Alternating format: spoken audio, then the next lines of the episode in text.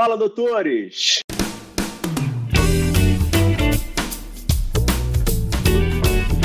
Fala, doutores! Eu sou Ricardo Valente, oftalmologista aqui do Rio de Janeiro, idealizador do projeto Fala, Doutores. Hoje a gente está chegando aí ao nosso 31º programa e tem uma baita honra e satisfação de ter literalmente um fenômeno aí da medicina e da gestão brasileira, doutora Marta Regina de Oliveira, uma médica que começou pediatra e acabou se especializando em terceira idade.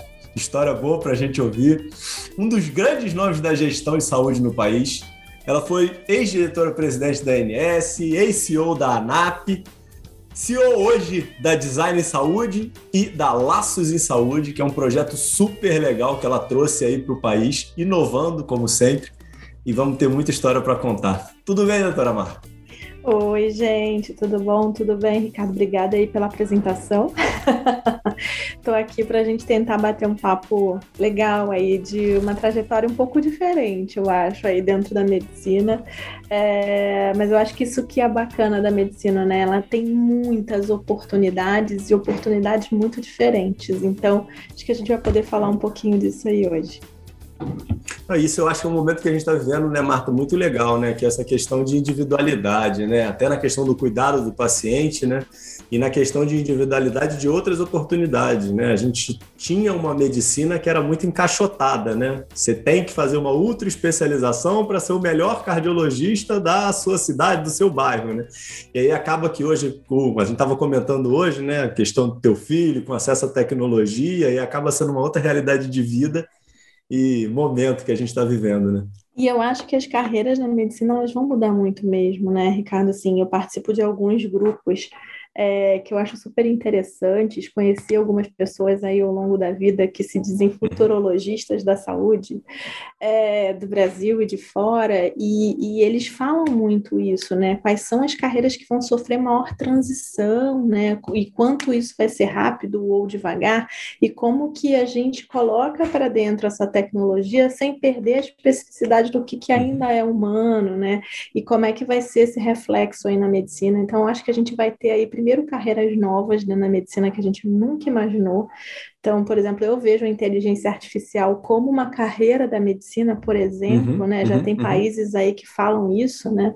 É, e tem universidades já de inteligência artificial, isso é muito legal é, e quais carreiras a gente vai ter a oportunidade de ter aí tecnologia apoiando e, e esse médico fazendo essa transição aí para uma outra especificidade dentro da mesma especialidade. Então, acho que vai ter muita mudança aí boa também não vejo isso como uma coisa ruim, eu vejo sempre como uma coisa boa, né?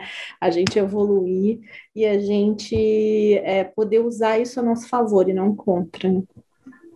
Mudar sempre é difícil, né? Essa é a realidade. É difícil, mas eu gosto.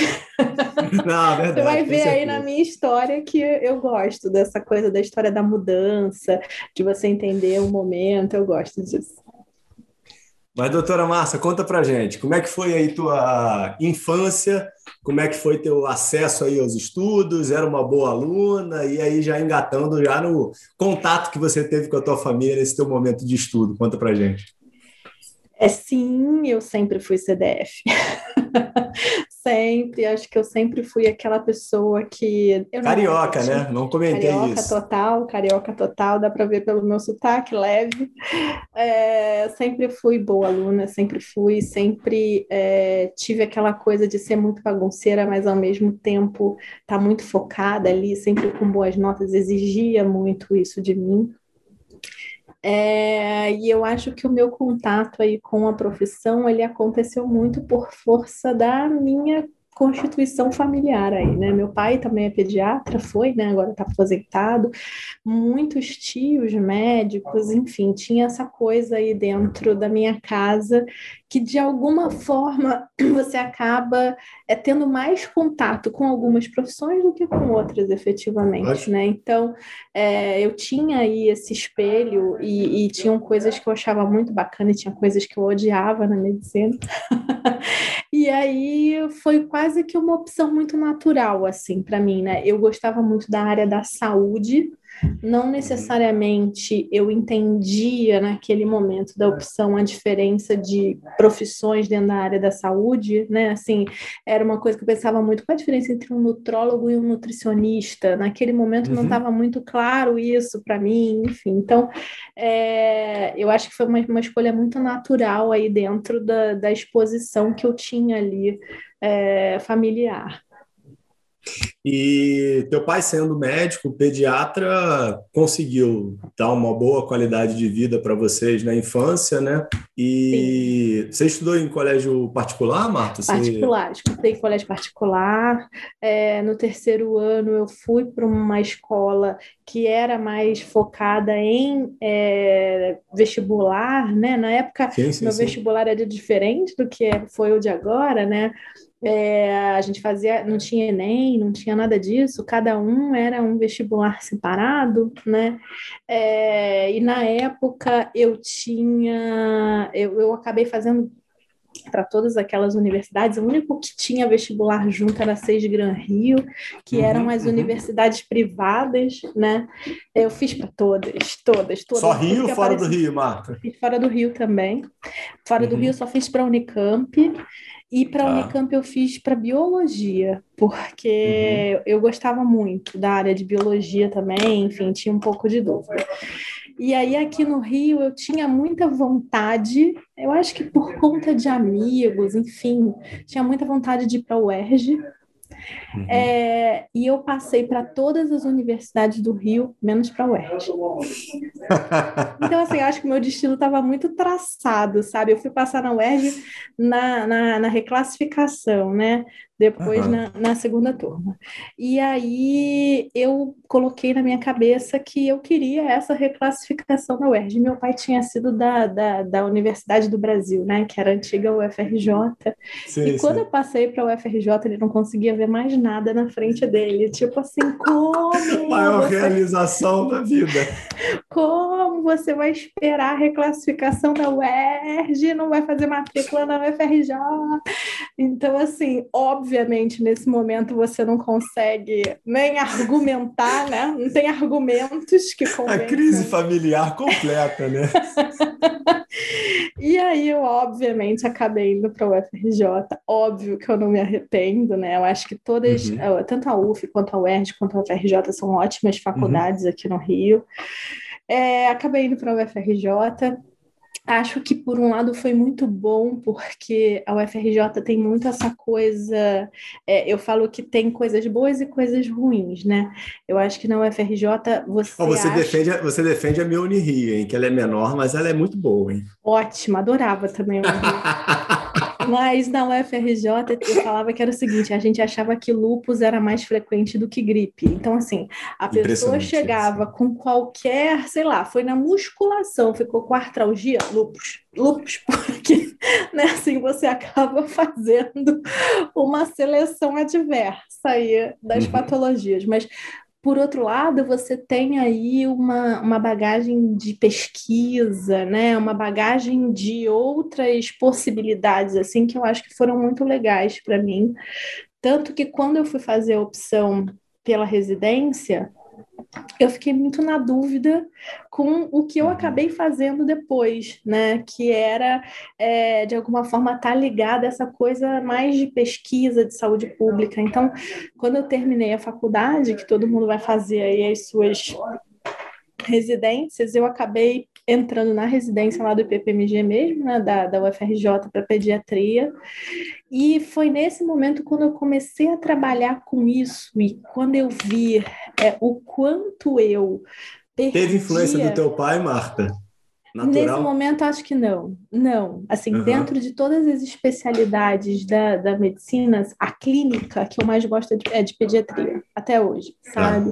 Uhum. Mas eu acho que eu vi que eu sofria demais demais. Eu sofria muito, sabe, Ricardo? Então, assim, eu falava que eu não conseguia deixar o trabalho no trabalho, eu trazia o trabalho para casa o tempo inteiro. Então, se tinha uma mãe que aparecia com uma criança e ela sumia, eu ia, a, tentava achar o telefone, ficava ali, sabe, assim, eu, eu não conseguia uhum. separar as coisas, eu não conseguia. Então, aquilo ali me consumia.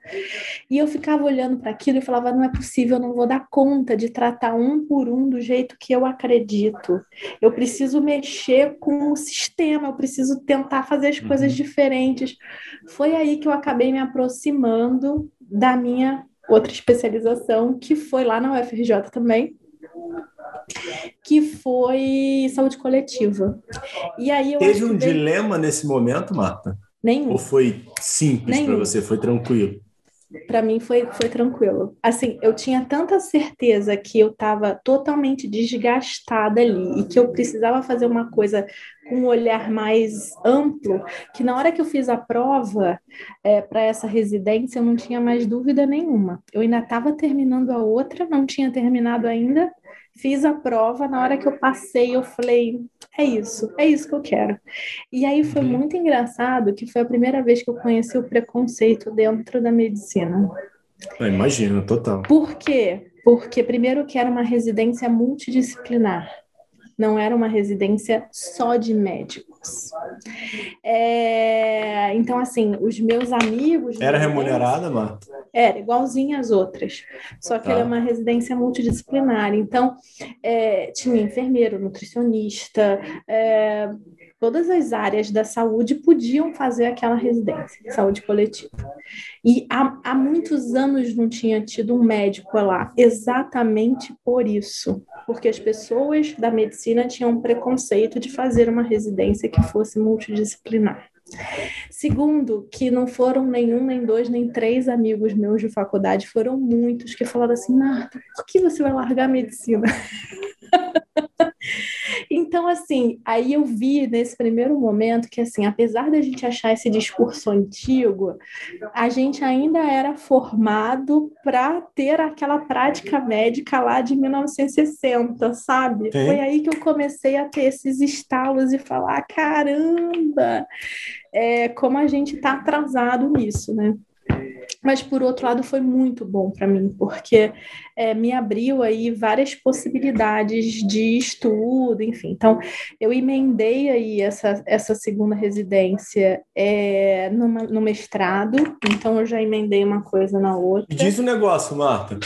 Você ampliou a tua diversidade sociocultural esse momento da residência Demais. ou você já era bem aberta? Demais. Demais. Ampliou muito, muito. Primeiro, porque você começa a entender o que de verdade é isso que a gente fala de multidisciplinar, tá? Uhum. Porque até então o multidisciplinar é eu sou o chefe de equipe e eu tenho um monte de gente que trabalha comigo, não é isso? Sim, sim, sim. Nesse sim, momento, totalmente. não. Nesse momento eu comecei a entender o que, que era gestão, né? Porque é uma residência de saúde coletiva, mas ela tem um foco muito grande em gestão. Então, foi nesse momento tá. aí que eu me apaixonei pela gestão. É, ela começa a trazer um olhar aí para outras disciplinas, né? Estatística, enfim, que a gente não faz isso direito na graduação. Fracas, né? é. Então, assim, para mim foi, foi uma ampliação absurda, assim, eu tive muitos bons professores, enfim, acho que, que me ampliou muito aí a... a, a... E aí, Isso, nesse momento... Só um... Deixa eu só te interromper, Marta, só um ponto que eu fiquei aqui, só que eu estava curioso aqui, que eu estou vendo aqui, na, que eu fiz aqui uma pautinha, né? É, E teu período de, de faculdade foi 94 a 2000, né? Foi. Então, é, o que eu estava pegando o gancho aqui é que você pegou um período de crescimento econômico do país, né? De tipo continuidade, né? É, o fundão estava passando por um momento legal, você conseguiu pegar um, um momento bom? Tava, tava. Não era o, o hospital é, ainda estava no auge, né? Não estava precarizado ainda. É, uhum. Todas as enfermarias funcionando, os departamentos conseguindo. Lá nunca foi um lugar rico, né, gente? Nunca foi um lugar, né? Sim, sempre sim, teve aquela estrutura lá, aquele esqueleto. Totalmente galera. criticável, né? Da Mas verticalização não, intensa. Assim, depois de muitos anos, eu voltei lá, tem uns, sei lá, quatro anos atrás, eu fui lá dar uma aula E na hora que eu entrei, sabe quando o coração aperta, assim? Quando eu olhei para aquilo tudo e vi o estado que estava, é dolorido. Então, assim, eu não vivi isso nesse momento. Assim, a gente tinha uma estrutura, tinha muita greve naquela época. Teve uma época que eu peguei ah. uma greve extensa. Então, assim, tinham lá os seus percalços, mas não tinha essa deteriorização, pelo menos do, do externo, né? Não tinha isso. Não, não, não era assim que a gente vivia. Então, as uhum. enfermarias todas cheias, né? Paciente pra caramba, super referência no Rio de Janeiro, enfim. É, e aí, depois disso, que, que eu fiz, então, essa, essa outra residência, que eu fui direto para o mestrado, eu escolhi já fazer o mestrado em epidemiologia. E aí, eu acho que eu já comecei a pegar uma reta para um outro lugar. E aí, quando eu estava terminando o mestrado, eu, eu um professor meu. Peraí, isso aqui Dinheiro. Então, Como é nesse é momento, na, nesse momento, eu era total. Saí de uma residência, fui para uma outra residência, ganhando a mesma coisa nas duas residências. Claro que tá. enquanto eu estava na pediatria, eu tinha os plantões, né? Uhum. Quando eu fui para a residência de saúde pública, eu falei, eu não consigo me dividir. Se eu fiz essa opção, eu fiz essa opção. Foco. Fiquei com um plantão só do que eu mais gostava, que era NEL. Mesmo assim, depois eu acabei saindo, é, e aí foquei naquilo. E aí, quando eu fui para o mestrado, eu falei, pô, agora não dá, né? Bolsa de mestrado não rola, vamos para a vida. E aí, um professor meu, e aí eu fiquei assim, caraca, e agora, né? Vamos lá, que, que eu vou, por onde eu vou começar? Porque eram muitas as opções, assim, né? O que, que eu vou querer trilhar? E aí, um professor meu virou e falou assim, Marta, tá abrindo um negócio novo aqui no Rio? é uma agência reguladora que vai regular a saúde suplementar. Eu acho que é a sua cara. Aí eu fiquei pensando, falei, o que é saúde suplementar? Não faço a menor ideia do que é saúde suplementar. Não existia essa palavra ainda, né? Saúde suplementar, não existia isso. E aí eu falei assim, mas pô, se ele falou que é a minha cara, né? Eu vou lá ver o que que é. Ele falou, vai lá, tá tendo seleção. A Inês estava acabando de ser montada. A Inês é de e... quando, Marta? Oi? Isso. A Inés é de... Do... É de 2000... ela... Você entrou em 2005, é de... né? Eu entrei lá em 2003, final de 2003. Ah. Aí ela é mesmo de 2000, mas funcionou muito tempo em Brasília. E aí, quando ela veio para cá ser montada, que foi 2000 e, entre 2000 e 2002, em 2003 foi quando ela realmente expandiu, né? Ficou grandinha, contrataram mais gente e tal. Então, eu entrei lá em 2003, finalzinho de 2003 com um contrato temporário, uns negócios que não uhum. existem mais, né? Era uhum. a PNUD, eu não sei se você lembra disso, tinha a PNUD, OPAS, organismos internacionais que fomentaram o início dessas agências, né? Uhum. Então eu entrei lá dessa forma até para conhecer, entender o que que era, eles estavam precisando de um médico para organizar um pouco das regulações que eram médicos. Era uma equipe super pequena, é, não era tanta gente assim na agência, e, e, a gente acabava discutindo muito tudo. E aí é que eu fui entender o que, que era saúde suplementar, o que, que é plano de saúde, que regra é essa que acabou de aparecer, era super recente, enfim, e tentar uhum. detalhar o que, que eram aquelas leis. E aí, no final de 2004, fiquei, fiquei lá trabalhando um ano.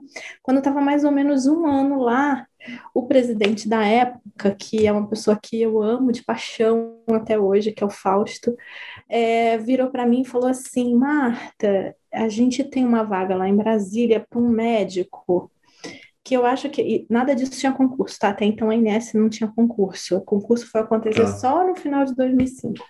Aí ele falou assim: olha, tem uma vaga lá que eu acho que é a sua cara, porque lá em Brasília fica assessoria parlamentar, que eu também não sabia o que era isso.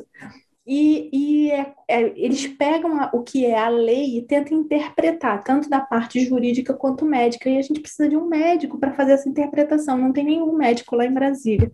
Você pode ir? Aí eu falei, cara, acho que pode ser legal, né? Vou aprender uma coisa nova, pessoa solteira, tudo de bom, né? Falei, vou fui. Quando eu cheguei em Brasília, passaram-se dois meses. Dois meses que eu comecei a entender o que, que era assessoria parlamentar, como que o médico transita no Congresso, não é isso? Como que você bate na porta do senador para tentar discutir uma norma? Olha isso. Eu, medicona, caí de paraquedas. Passaram-se dois meses, a minha chefe, que era a chefe de gabinete, foi embora, teve um problema pessoal, e ele virou para mim e falou assim: Marta, segura aí, eu prometo que não é muito tempo.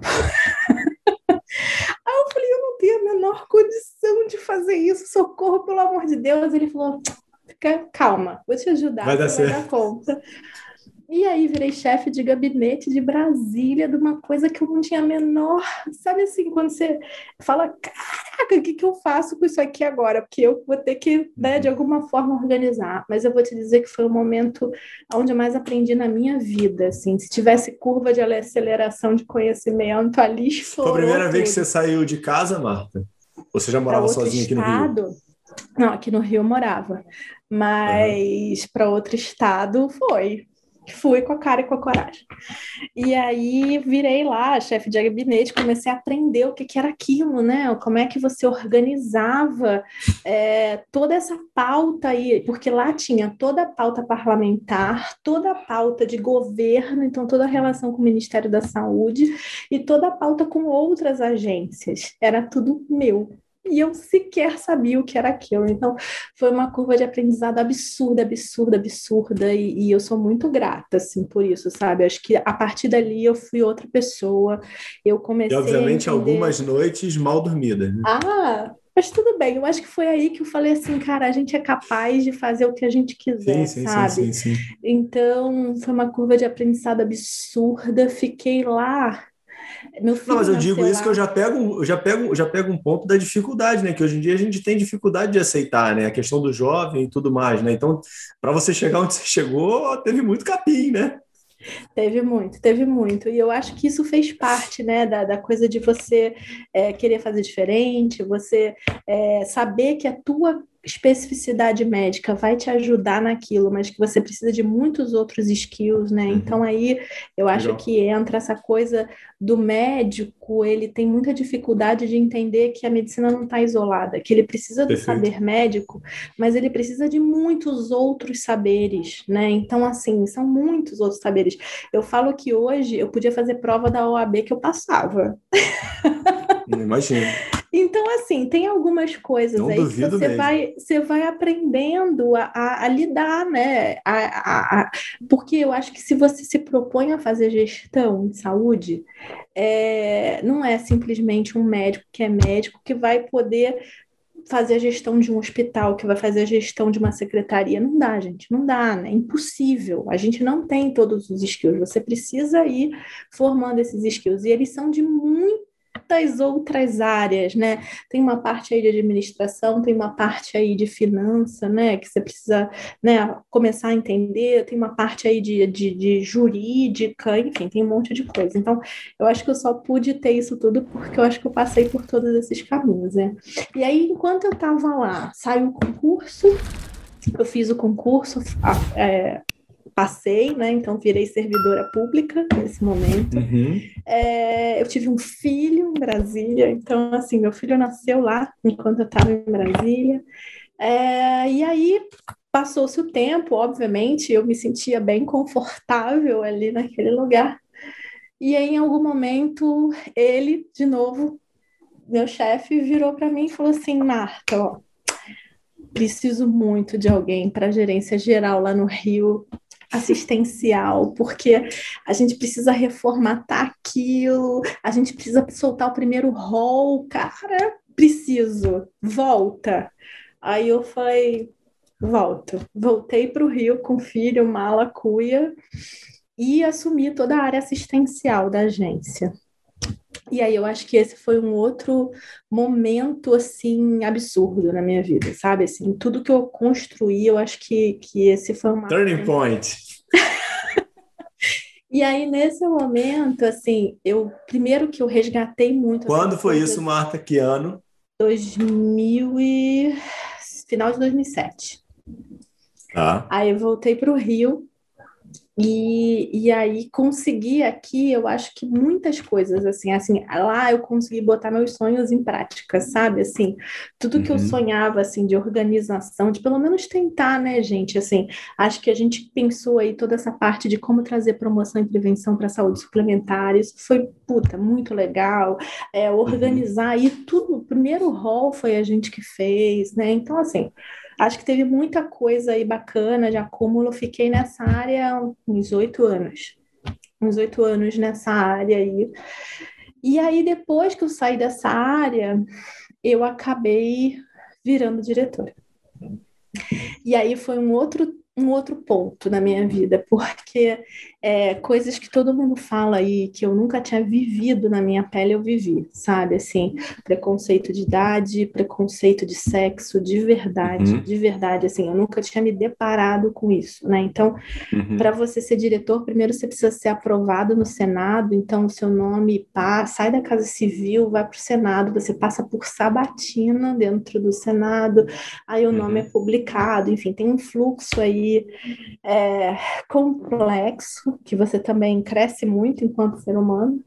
É, depois disso, você imagina o seguinte, puta, tá na minha mão, né, cara? Assim, não tem ninguém em cima de mim, então eu vou fazer o que eu achar que eu tenho que fazer. Não, não é assim.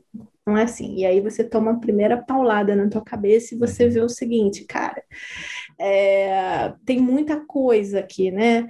Tem todo um, um, um movimento que te prende ali, então é, a forma como algumas organizações burocráticas estão organizadas, ela te amarra de uma forma absurda. Então, hoje eu tenho é, um olhar assim muito diferente para o que deveria ser um papel de uma agência e o que a agência hoje é capaz de fazer. Então, eu tenho uma uhum. crítica aí importante com relação a isso, porque a coisa é tão amarrada, tão hermética, que foi feita para você não fazer nada. Então, você querer uhum. fazer alguma coisa não é fácil, é difícil para caramba. Então, eu falava, cara, eu acordo, mato três pessoas e aí.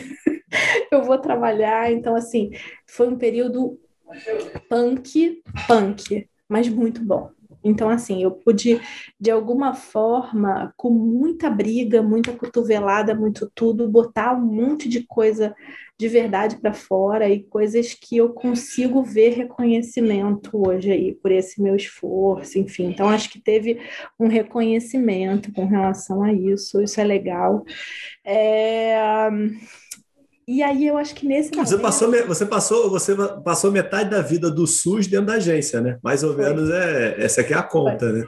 E aí tem algumas coisas nisso que, por exemplo, eu via que é, era como se eu tivesse ultrapassado um degrau, sabe? Tipo assim, como pode uma mulher, mulher uhum. jovem, uhum. e aí uhum. eu ouvia isso pelos cantos, né? Tipo, mulher jovem sanitarista, e aí você vai para as reuniões, aquelas reuniões com aquelas mesas compridas, cheias de homem, você é a única mulher, e os homens com estereótipo, né? Então, assim, todos com cabelo branco, é, o terno igual, né? Isso, sentados na mesma posição.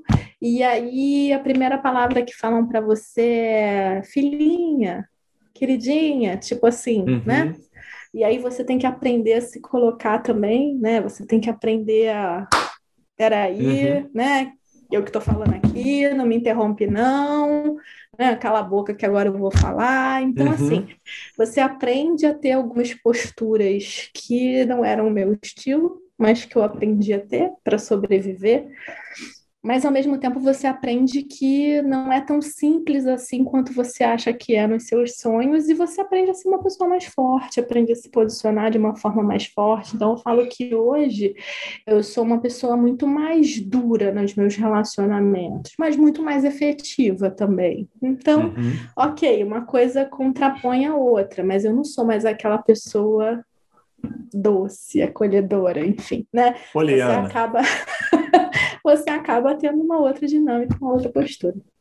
E aí, a, a, a, agência e todo esse processo você considera que te transformou numa pessoa mais reativa?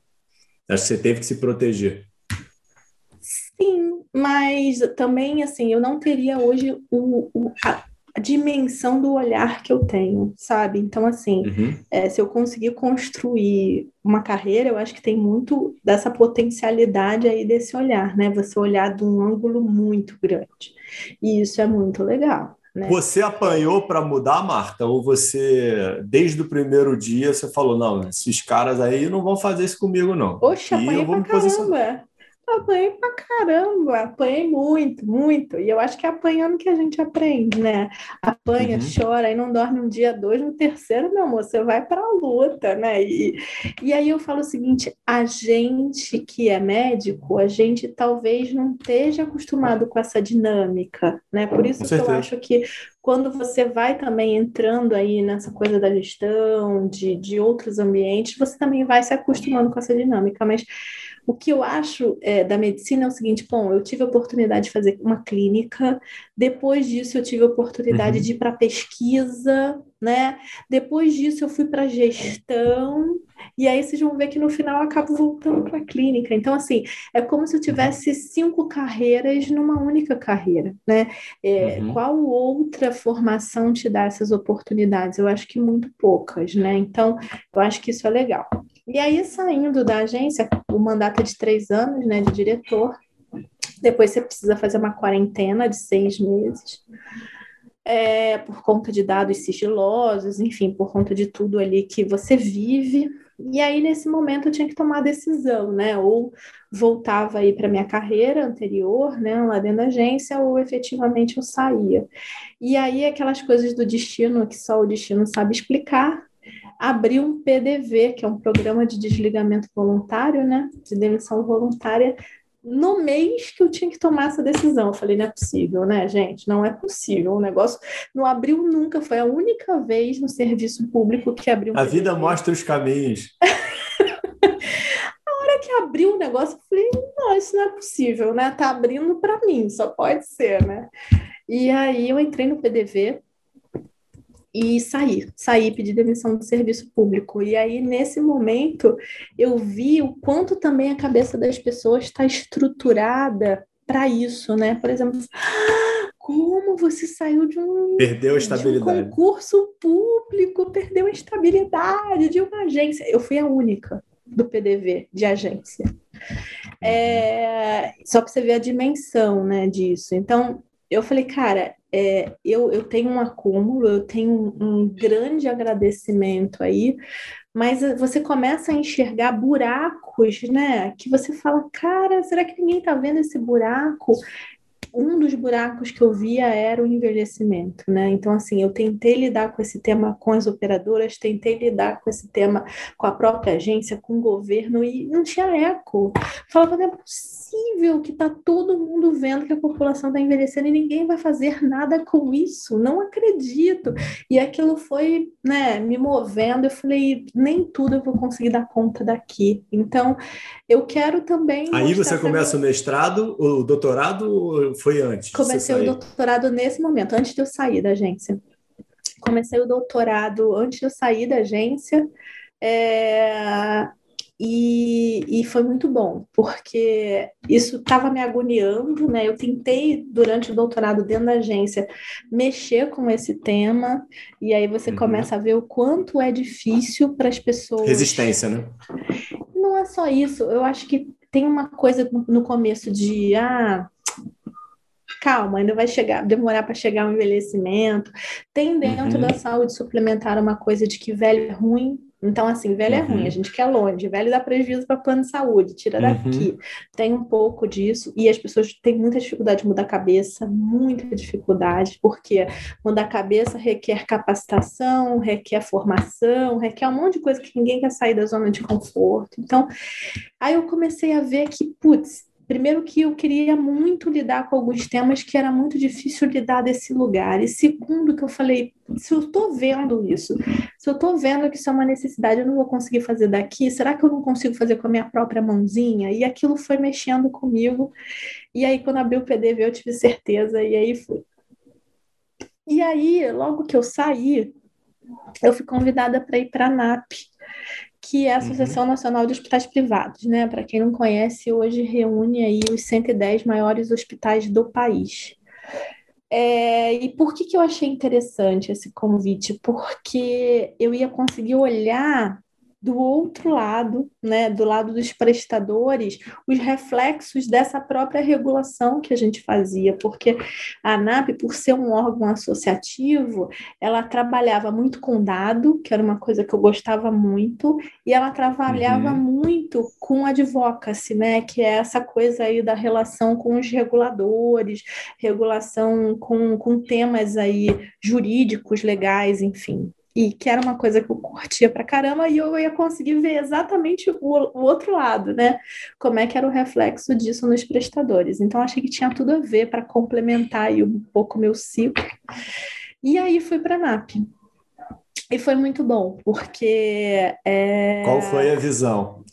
Então, eu acho que foi muito bom porque eu também fui para um lugar que era muito privilegiado, né? Eu fui ser diretora executiva lá, é, e aí, assim, eu conseguia ter um contato muito próximo com os CEOs e os diretores dos hospitais todos, né? E eu conseguia ver um, um pouco a leitura de como eram quais eram as semelhanças entre eles, quais eram as diferenças entre eles, estratégias, modelos de negócio, é, um pouco desse relacionamento e da dificuldade de linguagem mesmo, de entendimento com as operadoras.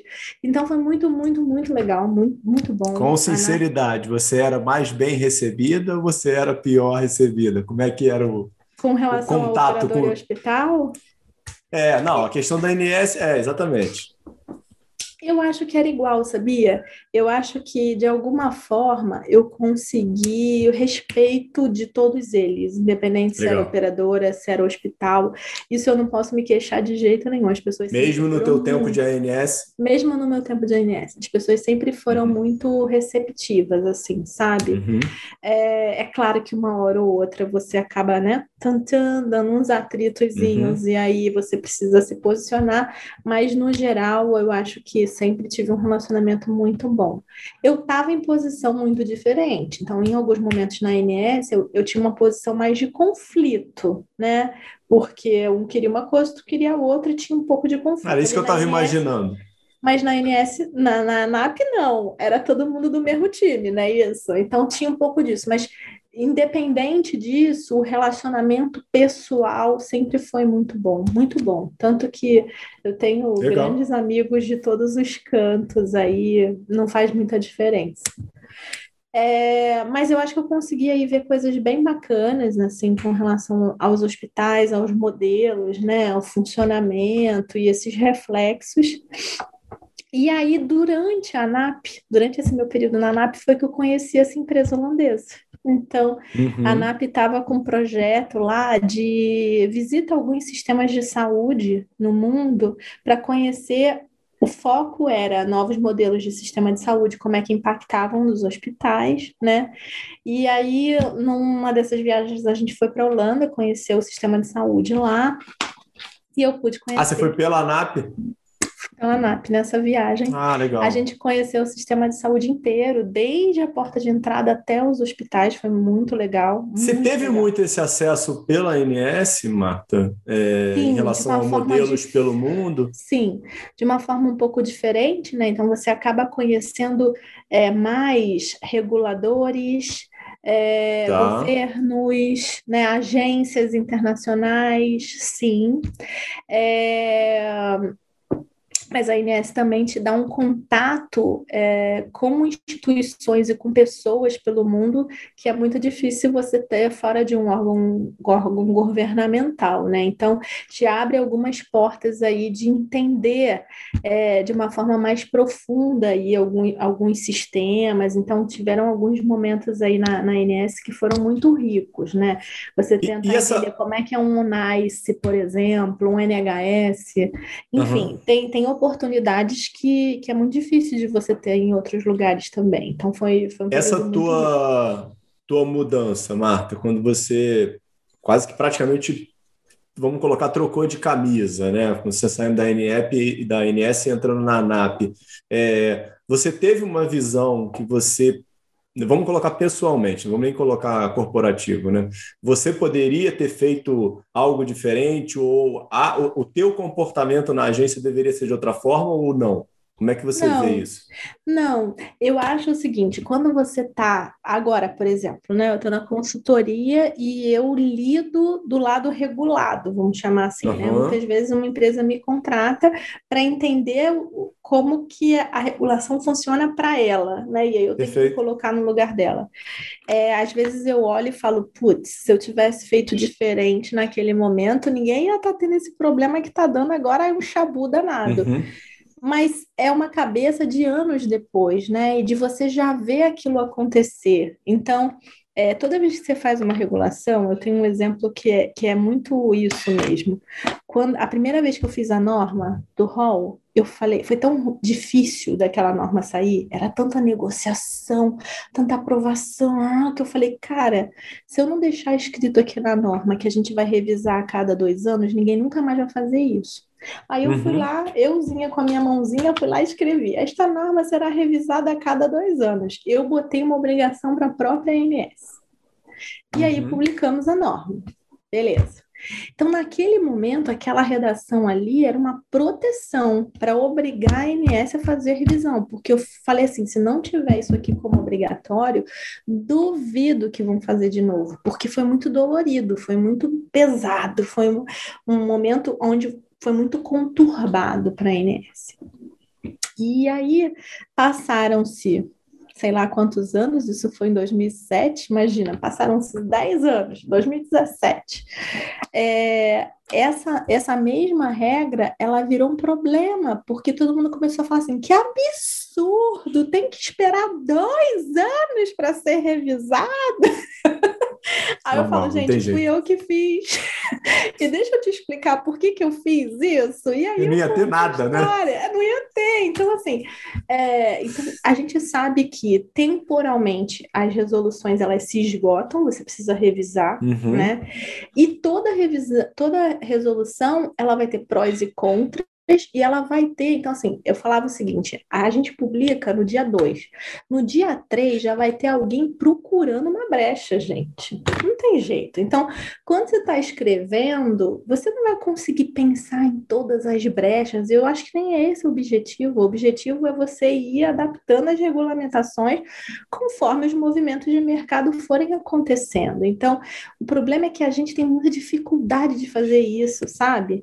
E aí o que que acontece? As normas ficam velhas, a maior parte das normas, elas têm 21 anos. Cara, vai dar ruim, certo? O uhum. que que durou 21 anos? Quantos anos tem celular, gente? Vamos combinar. Celular existe há quantos anos? Smartphone existe há quanto tempo? Então, assim, as coisas mudam e, e- e precisa se adaptar, sabe? Então, eu acho que eu já olhei e falei, hum, podia ter feito diferente, mas com a cabeça de hoje, daí não vale. Não, e, que e outro ponto, não, outro ponto que eu acho relevante. Você, é, olhando para trás, óbvio que é exatamente o que você colocou, não vale, mas é mais ou menos nesse ponto que eu vou tocar. É, você acha que você hoje, é, óbvio que você seria mais válida, mas o ponto é, uma pessoa de mercado entrar na ANS e trazer o, o- o mercado para dentro da agência vai ser melhor ou melhor uma pessoa sem vícios começar lá dentro e ser construída? Como é que você vê isso? Então, é uma opinião muito minha para isso, tá? Ah, Quando eu lógico. comecei, quando eu comecei na agência, é, a colegiada são cinco diretores, né? E esses diretores não tinham nenhum que era que era servidor público, eram todos externos, né? É, e esses, esses, esses diretores, eles tinham características muito diferentes, sabe? Um era medicão, medicão, o outro já era da saúde pública, puxava mais para o SUS, o outro já era mais ligado a direito do consumidor, e o outro já era. Então, eles, essas características eram muito importantes. Muito. Porque, primeiro, que eles tinham uma bagagem dessa origem, Estava declarado isso, todo mundo sabia o passado de todo mundo. Ao mesmo tempo, eles conseguiam botar naquela mesa todos os pontos que eram importantes antes de você botar uma resolução para fora. Uhum. Então, um olhava com o olhar do consumidor, o outro olhava com o olhar do médico, o outro olhava com o olhar da saúde pública, o outro olhava com, sabe, com o olhar do operador, o outro olhava. E aqueles conhecimentos ali se complementavam. Eu gostava muito disso de verdade. Uhum.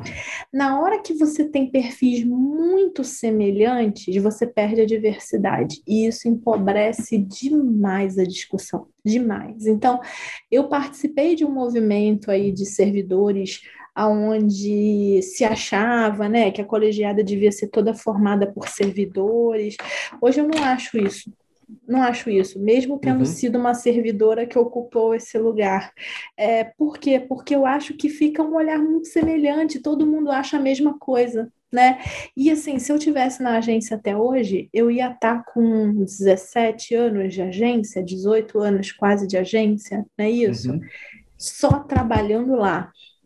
E em 18 anos, o mundo mudou, o mercado mudou, é, as coisas que estão acontecendo aqui fora mudaram. Mesmo que eu seja uma pessoa muito apegada à realidade e fusse, tente entender, eu não estou naquela realidade. Então, eu estou vivendo a minha realidade, né, daqui de dentro da agência. Então, eu acho que o mix é importante sim, tá? E eu acho que tem que ser um mix, mix mesmo. Então, assim, em algum momento a colegiada teve cinco médicos em algum uhum. momento, a colegiada teve cinco uhum. advogados, uma agência de saúde, sabe? Então, assim, cara, tem que ter um mix, tem que ter um mix. Aquilo ali precisa ser um lugar onde cada um traga um olhar diferente, sabe? E tem como trazer outras áreas dentro da saúde, não só o médico, ou você acha que é um papel que acaba super precisa, super precisa. Legal. Eu acho que o papel do médico é fundamental lá dentro da agência. É uma agência de saúde, então precisa de um médico. Ponto. Uhum. Né? É, o que está acontecendo hoje, por exemplo, eu não acho razoável. Não tem nenhum médico. Péssimo. Péssimo. Uhum. É, ah, tem servidores médicos, não é a mesma coisa. Então, acho que assim, uhum. tem que ter um mix. É, mas também só ter médico, você perde os outros lugares, olhares, né? É uma agência reguladora, ele tem vários conhecimentos. Uhum. Eu preciso de um conhecimento mais financeiro, Ok, pode até ser um médico que depois se especializou nisso, mas o cara tem que ter um olhar financeiro, né? Tem que ter um olhar, obviamente, jurídico, tem que ter outros olhares ali também. Uhum. Me diz outro ponto, antes da gente chegar na Laços. É, como é que foi a questão do, dos cursos que você teve a oportunidade de fazer internacionais? pela agência? Era algo que você buscava? Era uma imposição da agência? Como é que surge isso Eu dentro da agência? Eu não sei como que está hoje exatamente isso, mas assim, na época tinham é, cursos de formação é, para os servidores, então é, uhum. tinha curso de regulação na George Washington University, que era super legal, é, tinha cursos é, mais específicos para algumas áreas, tipo promoção e prevenção, tinham cursos no CDC, tinham cursos, enfim, é, dos mais variados, tinha da área jurídica, tinha da área, enfim. Como que eram essas seleções? É, qualquer servidor podia pleitear isso, e aí tinha assim uma uhum. análise de vagas por curso, e aí tinha uma seleção desses servidores.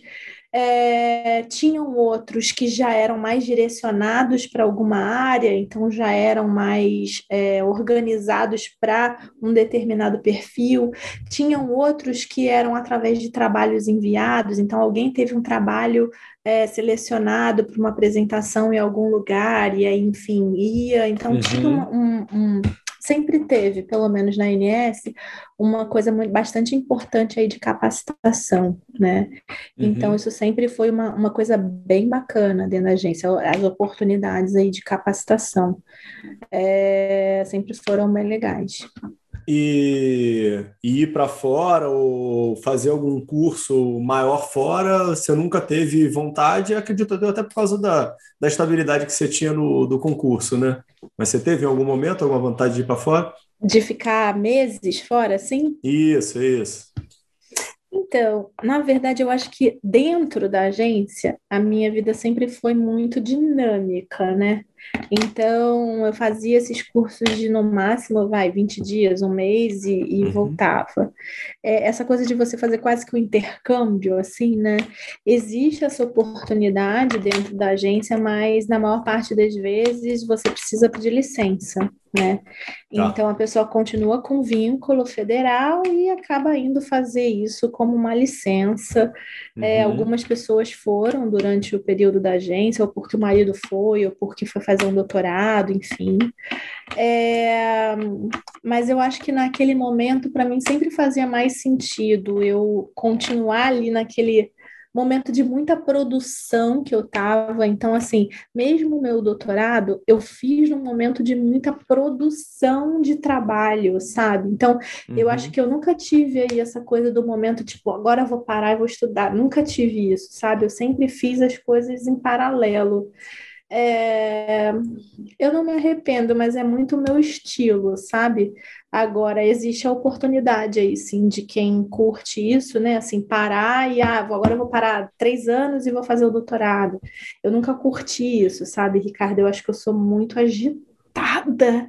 E aí, todas as vezes que eu diminuía, assim, eu começava a ficar meio doida. Então, eu nunca curti, mas é porque é muito meu estilo, né? É, então eu sempre acabei fazendo as coisas no paralelo. Tá.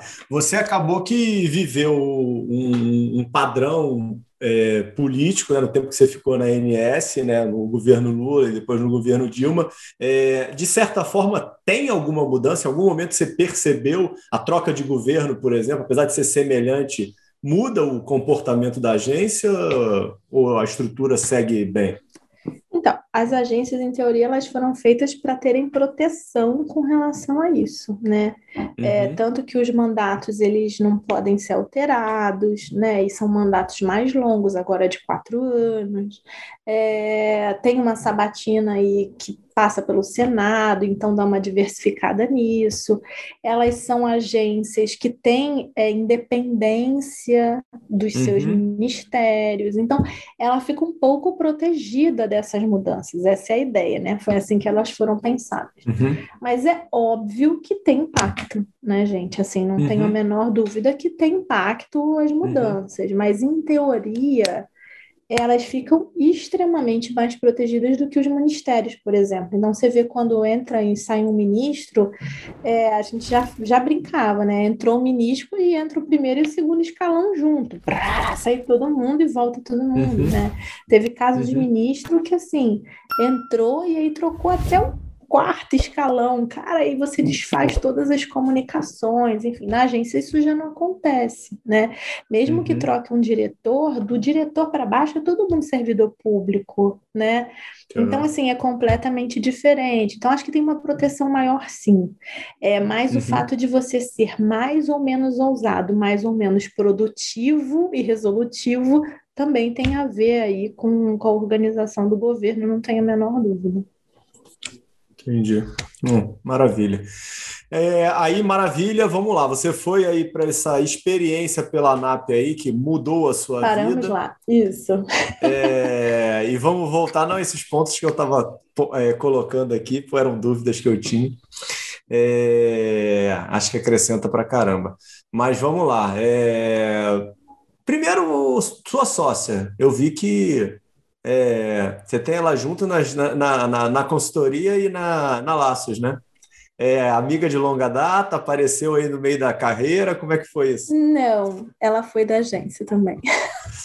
Ah, ela foi ela da agência? Ela trabalhou comigo 15 anos na agência. Ah, é, legal. Então vocês construíram saí, relação lá dentro. É, quando eu saí, ela continuou lá. E aí, depois de um ano, um ano e pouco, ela acabou saindo também e a gente acabou se reencontrando na vida do lado de fora e criando as, as empresas juntas. Entendi. E a, a, as duas empresas é, foram é, geridas aí no meio da pandemia, né? Ou elas já estavam já em, em, em, em, fase de gestação e, então, e foi o parto. Verdade... Não, a decisão de largar tudo e fazer as, as, as empresas, ela foi tomada em dezembro de 2019, então foi um pouquinho antes da pandemia, né? Tá. É, mas elas efetivamente saíram do papel em março de 2020, a gente e o coronavírus. Uhum. É, então, elas foram todas, as duas, né, organizadas nesse período. Então, é uma de consultoria, e aí eu acho que teve até um quê de sorte nisso tudo, porque eu acho que as pessoas também usaram esse momento aí muito para é, reativar projetos, sabe, entender uhum. que precisavam fazer diferente depois, então teve aí uma oportunidade grande aí para consultoria, apesar da pandemia. É, e a Laços, eu acho que a gente já tinha disparado tudo que a gente precisava disparar com a Holanda e era irreversível, e de alguma forma a pandemia acelerou, porque o meu contato é com a, com, era no começo, né, para fazer o agreement, enfim, com a área internacional, e a área internacional é uma área que viaja muito né? Então, agendamento, tudo isso é difícil. E com a pandemia, tanto eu quanto eles, a gente ficou completamente focado no projeto. Então, eu acho que acelerou um pouco aí o que ia ser difícil de encontros de reunião. Então, a gente conseguia fazer nos primeiros meses duas, três, sema três reuniões por semana. Quando uhum, que a uhum, gente ia uhum, conseguir uhum, fazer uhum. isso com uma área Nunca, internacional né? de uma empresa? Nunca. Né? Então, eu acho que teve aí um, uma coisa de acelerar. Por outro lado, você implementar uma empresa que o foco dela é entrar na casa das pessoas, de idosos, né? No meio de uma pandemia, a gente teve que aprender muito aí, né? Então, assim, eu tinha que aplicar o modelo, mas ao mesmo tempo eu precisei me adaptar a esse momento de pandemia, onde todos os idosos tinham muito medo aí de abrir suas portas e com todos os motivos do mundo para um estranho, né? Então, a gente teve aí um momento de aprendizado também super importante, né? Por outro lado, a necessidade também era muita, né? As pessoas também não conseguiam sair para se cuidar, então o jeito era alguém vir cuidar delas, né? Então. Não, abre um gancho que... logo aqui, doutora. Me fala, o que, que é laços? Abre aí para o público que geral. Que é Definição. A Laços é uma empresa de cuidado domiciliar a idoso, que não é home care e também não é cuidador de idosos. É uma empresa cujo foco é a coordenação de cuidado pela enfermeira, é, essa enfermeira ela vai na casa do paciente uma vez por mês, até todos os dias, quatro vezes ao dia, dependendo do nível de necessidade de cuidado. É, a ideia é que ela possa fazer todos os procedimentos necessários nesse idoso, né?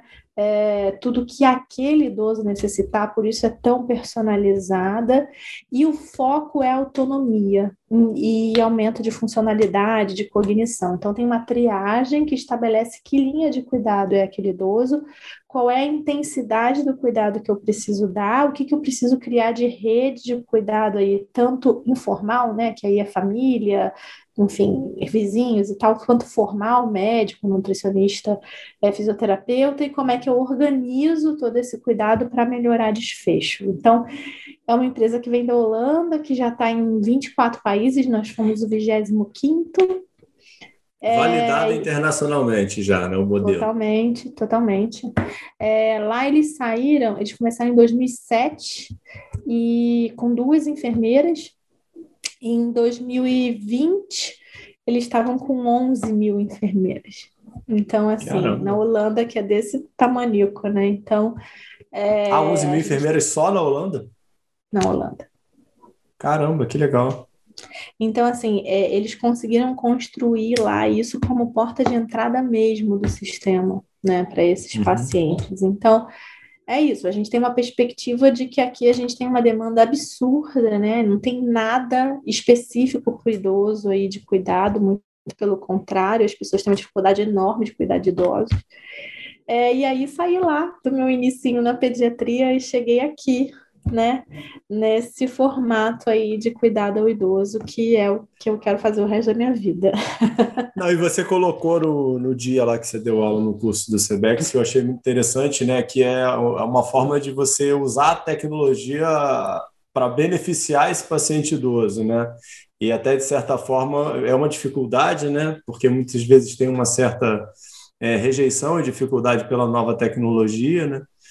E vocês meio que tentam apresentar e utilizar esses novos aparelhos. O que a gente tem visto é o seguinte, ele tem, ele tem muita curiosidade, tem vontade de usar. Às vezes ele tem vergonha de pedir para alguém ajudá-lo. Então, quando a gente está ali disponível, é completamente diferente. E a gente tem muito mais preconceito do que ele, sabe? A gente já uhum. pega e fala assim: ah, ele não vai querer usar isso. A gente nem perguntou, a gente nem tentou. Então, eles querem sim, eles gostam. E depois, o idoso tem uma coisa: quando ele pega a tecnologia, ele aprende, ele se sente confortável, ele é o maior viciado que existe na ah, tecnologia, verdade. né?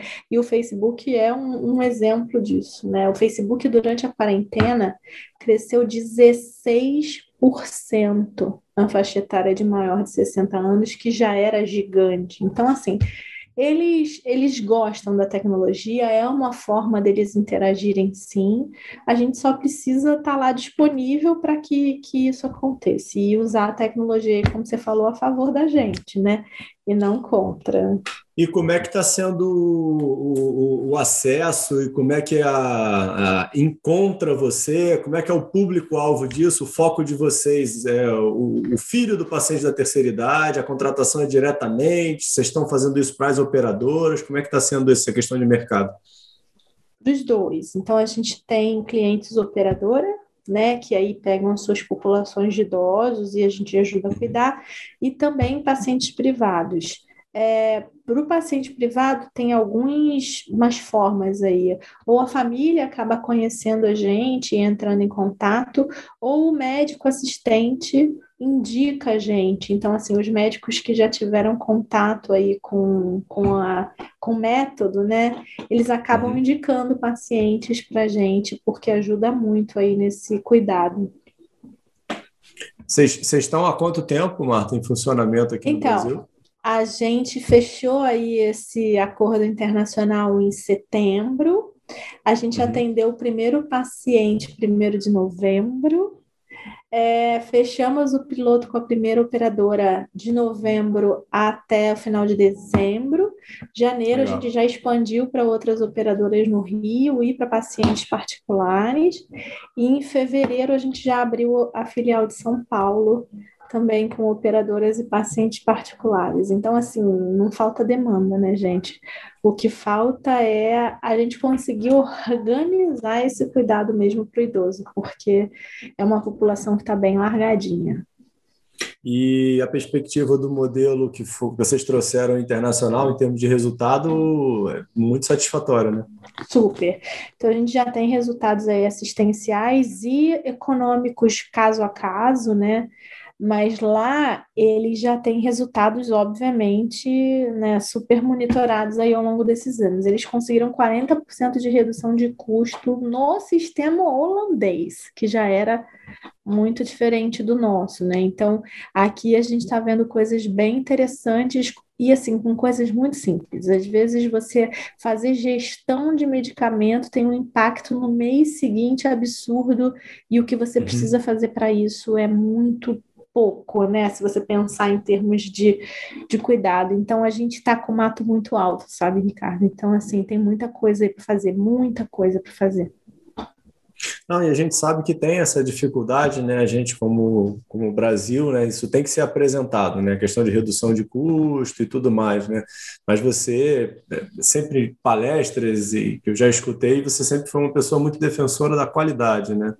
Tanto dentro de processo de acreditação hospitalar, né, tanto até na questão da ANAP, com a necessidade da acreditação para os hospitais fazerem parte, né, é a óbvia que a gente pode até citar, né, na questão do número ínfimo de hospitais que a gente tem acreditado, da melhoria que a gente poder, poderia ter de sistema.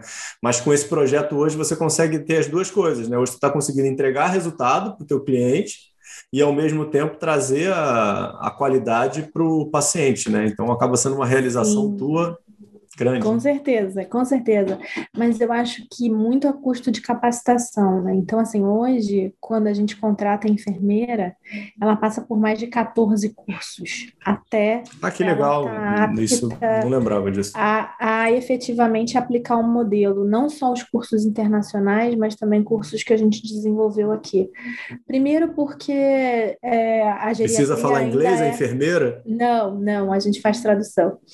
A uhum. geriatria ela é uma, uma área pouco é, capacitada aí para médico, enfermeiro, fisioterapeuta, o que quer que seja. Ninguém uhum. estuda né, a geriatria. Segundo, porque tem módulos de lá de cuidado que a gente nunca estudou aqui, tipo ambiência, gestão de medicamento, redes de cuidado não existe esses estudos aqui dentro das nossas faculdades, né? Então, uhum.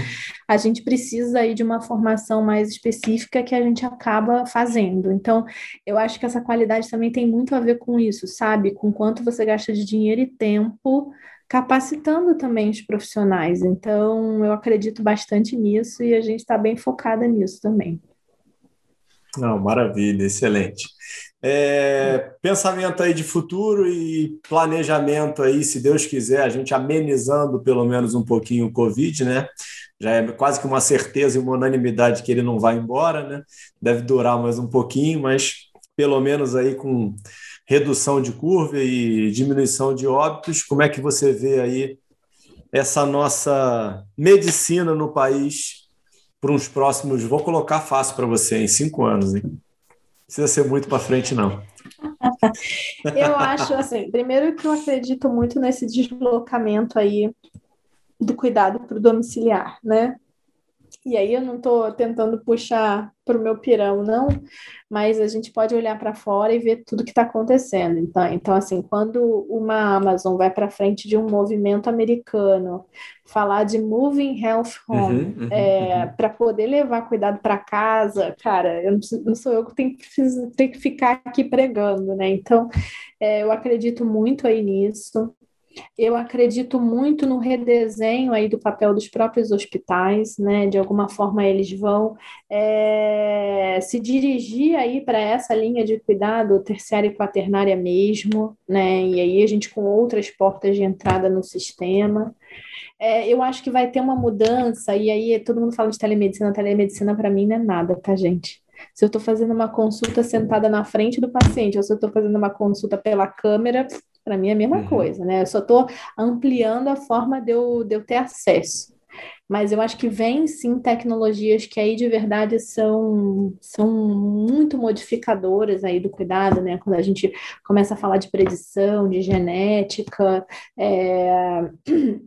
de, de grandes bases de dados, é, de symptom checker, né, que aí eu já robotizo um pouco aí uhum. esse cuidado, de biosensor, enfim, aí eu estou falando de uma outra paradinha que vai entrar ali na frente uhum. e que eu acho que vai acontecer nesses cinco anos aí, não estou jogando mais do que isso não, e que aí sim vão mudar muito a nossa prática diária e, enfim, acho que vai ter um, um impacto bastante importante. É, e eu acho que vão ter muitas outras tecnologias que a gente não consegue imaginar, eu estava falando isso outro dia, é, e que a gente não consegue imaginar o formato delas. Então, por exemplo, se eu te levei 30 anos para sair da primeira quimioterapia venosa e ir para uma quimioterapia oral, eu vou levar cinco anos para sair de um imunobiológico venoso e para um imunobiológico oral, por exemplo né? Então, olha o impacto disso em todo o resto da cadeia, da forma como a gente faz medicina, né? Então, assim, já tem gente falando que não vai mais existir clínica de oncologia, sorry, não vai mais ter. Então, assim, e aí? Como é que vai ser esse cuidado aí oncológico? Então, acho que vai ter uma mexida aí, né? A tua área, por exemplo, acho que ela vai ter aí uma, diversidade de possibilidades de acesso. Eu te falei que eu me coloquei à disposição para a gente fazer um projeto junto, hein? Completamente diferente, né, cara? Quem sabe daqui a três anos eu boto meu olho aqui, ó, e pronto, é resolve é todos os meus problemas. Então, eu acho que vai ter aí uma, uma e a gente vai ter que caminhar os nossos saberes para o que de verdade é importante, né? Para o que, que, que o médico tem que ser guardião aí desse saber, né? Como é que ele interage com isso? Então, acho que vai ter um, um, caminho bom e eu vejo isso tudo com bons olhos, tá, gente? Assim, eu não vejo isso de uma forma ruim. Só que tem um porém. Nunca mais a pessoa vai poder parar de se capacitar. Porque o que acontece hoje é, ufa, me formei, fiz a residência, agora eu o sou. O que diga-se de passagem é maravilhoso, né? É, exatamente. Não é? Eu sou um mega blaster do conhecimento, nunca mais eu vou precisar me capacitar. E aí, desculpa, capacitar uhum. não é em congresso né? Não é sim, é em congresso, sim, sim, sorry, não é, é outra coisa. Então, é, eu acho que vai ter um movimento aí muito mais forte para isso, né? Para a pessoa se manter up to date aí para tudo que está acontecendo, tudo que ela precisa de, de tecnologia também para aprender, né, gente? A gente não pode parar de aprender nunca. Uma pergunta delicada aí pela tua experiência de, de ANAP, que hoje em dia vem muita gente batendo nessa tecla, acho que com certo radicalismo, mas os hospitais vão acabar? Não, de jeito nenhum, gente. Como é que o hospital vai acabar? mas o hospital vai mudar? Ponto, né? Então, assim, o hospital não tem como acabar né? Eu sempre vou precisar de uma cirurgia, eu vou precisar, enfim. É, mas ele vai mudar muito. Então, assim, tem algumas pessoas que falam muito sobre isso, né? E eu acho que vale a pena a gente começar a ler. Antes todo mundo lia essa coisa da futurologia da saúde meio que com deboche por trás, né? Eu sim, sempre sim, li sim, de outra forma, eu sempre gostei de olhar isso. Então, é, vai mudar, vai mudar. Eu acho que assim, é, essa necessidade dos leitos, a forma como os leitos se organizam, o que, que é leito clínico, leito cirúrgico, como é que é essa dinâmica, o que, o que hoje a gente chama lá né, de taxa de conversão da emergência para internação isso tudo vai virar uma outra coisa, né? O que é uma UTI hoje? Então, assim, eu acho que essa é a parte mais legal da gente ver de tecnologia, né? Tem um cara que ele, ele coloca uma UTI é, com o paciente andando com vários biosensores colados, como se fossem tatuagem. O cara está na UTI. Uhum. Né? Então, assim, é, essa visão aí é, eu acho que é importante a gente entender e assim, ah, vai levar 20 anos. Não, não vai. De novo, assim, é, o que a gente levou 20 anos para fazer, a gente cada vez mais vai levar dois, né? O que eram 20 são dois, o que eram 50 são cinco. É isso que vai acontecer daqui para frente. Então, não que, que a gente nunca tenha feito isso. A velocidade é que eu acho que é muito diferente agora. É, e como que as faculdades de medicina vão acompanhar isso? Fala para mim, Ricardo, porque isso é o que mais me dá arrepio, né? Porque, assim, se eu entrar numa faculdade de medicina hoje, ela é igual Pânico. a que meu pai se formou. Pânico. Sim, sim, sim, a que meu, não é que eu me formei, é que meu pai se formou igual. Pânico total. Ah, essa, essa... Ah, e a mudança vai ser na carne, não tem jeito, né? Então, vai ter, vai ter muita gente derrubada pelo caminho, porque vai ser pego completamente desprevenido. Acho que essa sua mensagem é excepcional, até para a gente meio que fazer um desfecho, né? Que é, é, dar uma mensagem positiva, né? A gente vem conversando hoje com um problema grande da remuneração que a gente tem dentro da medicina, em todas as áreas de saúde, né? É, o médico deixou, de certa forma, se transformar em commodity, né? E isso é um grande problema, né? Com a mecanização dos atendimentos, né? A gente fica brigando com a tecnologia e a gente virou robô, né? Então, é, eu acho que é bem o que você colocou, né? Abrir a cabeça, ver que existem outras áreas, outras oportunidades. E, obviamente, que vai ter gente, muita gente na beira do leito, vai ter muita gente tendo ótimo atendimento, vai ter espaço para todo mundo, né?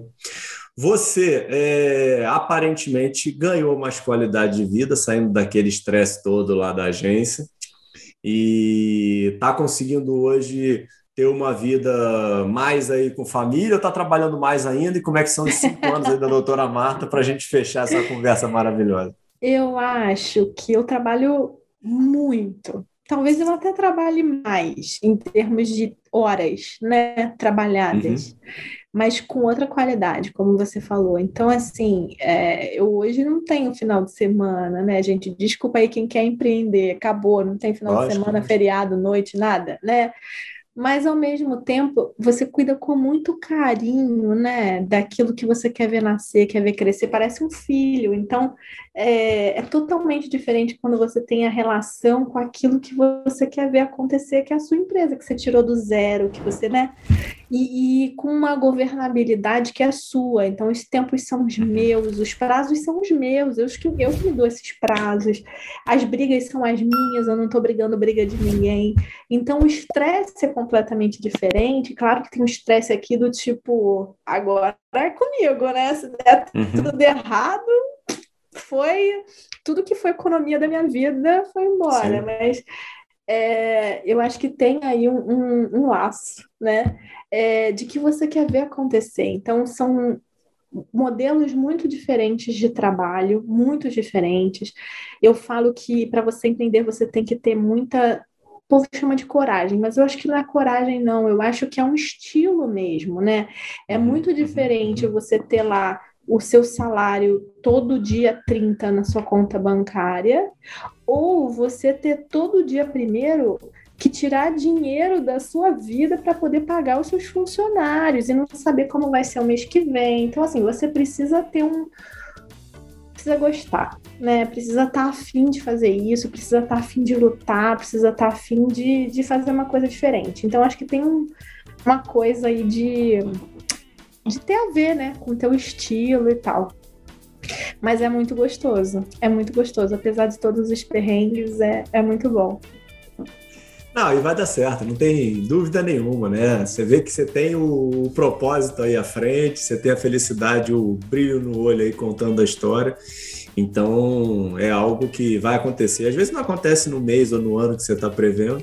Não, mas não tem dá certo, vai dúvida. dar. Mas é um, é uma coisa que você precisa é, ter esse feeling, né? Porque se, se isso te dá pânico, eu acho que, que é diferente, Sim. entendeu? Você não pode ter esse pânico do, do dia seguinte. Então você precisa ter uma cabeça diferente, eu acho, para empreender. E às vezes eu acho que quem sofre com isso é um outro perfil, gente. E aí não tem o melhor e o pior. Eu acho que a gente só tem que se entender, né? Entender Perfeito. como que, que é o meu lugar ali, como que eu vou ser mais feliz e seguir em frente. Doutora Marta, maravilhoso, muito obrigado, excelente. Ó, tirou umas grandes dúvidas aí, hein? E é impressionante como é que essas histórias são muito legais e a gente conhece e consegue ver a pessoa de uma outra forma. Então, assim, parabéns aí por tudo que você construiu. Hoje aí a maturidade que você adquiriu para conseguir estar tá tocando esses negócios aí que são sucesso já e vão se transformar, se Deus quiser, além de toda a qualidade, em um retorno financeiro para trazer uma qualidade para você e para a família. Obrigado é pelo teu tempo, tá, Marco? Beijo, gente. Obrigada. Beijão, excelente. Até a próxima. Tchau.